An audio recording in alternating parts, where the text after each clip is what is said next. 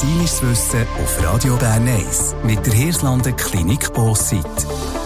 Jeder Mensch ist anders. Die Leute sind dünn, andere haben ein bisschen mehr auf der Rippe. Und Menschen, die mit starkem Übergewicht zu kämpfen haben, die können sich operieren für das sie abnehmen. Und da gibt es klassisch zwei Übergewichtsoperationen, sagt der Dr. Jörg Zentner. Er ist Viszeralchirurg an der Klinik Bossit hier zu Bern. Das eine ist der laparoskopische Magenbypass.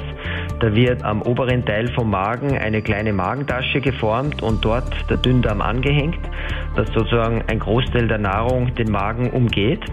Und die andere Operation ist die Schlauchmagenoperation, wo äh, ein Großteil des Magens entfernt wird und äh, ein Magen wie in der Form einer Banane übrig bleibt. Das führt dazu, dass man kleinere Portionen isst, schneller satt ist und länger satt ist und dadurch abnimmt. Ja, es kann sich aber nicht jeder und jede einfach so operieren, wenn man das Gefühl hat, äh, das würde helfen, sondern es ist festgelegt, dass solche Operationen nur an Leute gemacht werden, aber einem Body Mass Index von 35. Es kann aber auch sein, dass eine Operation nicht lenkt. Zum Beispiel können es Patienten sein, die nach einer Übergewichtsoperation, zum Beispiel fünf oder zehn Jahre später, wieder zugenommen haben oder zusätzlich eine Refluxerkrankung dazugekommen ist.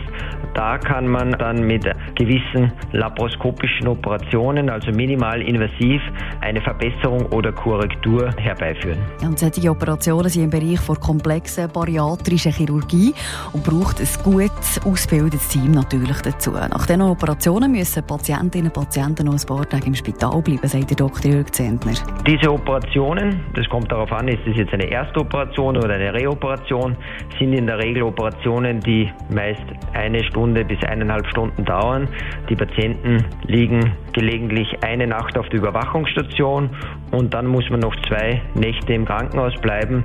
Am dritten Tag kann man dann meist nach Hause gehen mit flüssiger Kost zuerst und dann hat man einen Kostaufbau, der circa zwei Wochen dauert, bis man wieder normal essen kann. Ja, und auf unserer Reise durch den Bauch geht es diese Woche auch noch um die Leber. Was es da für Gründe gibt, dass man zum Teil einen Teil von der Leber muss rausnehmen muss, das gehört morgen hier bei uns wieder um die gleiche Zeit. Medizinisches Wissen auch zum Nachhören auf radioberneiss.ch mit der Hirslanden Klinik Bossit.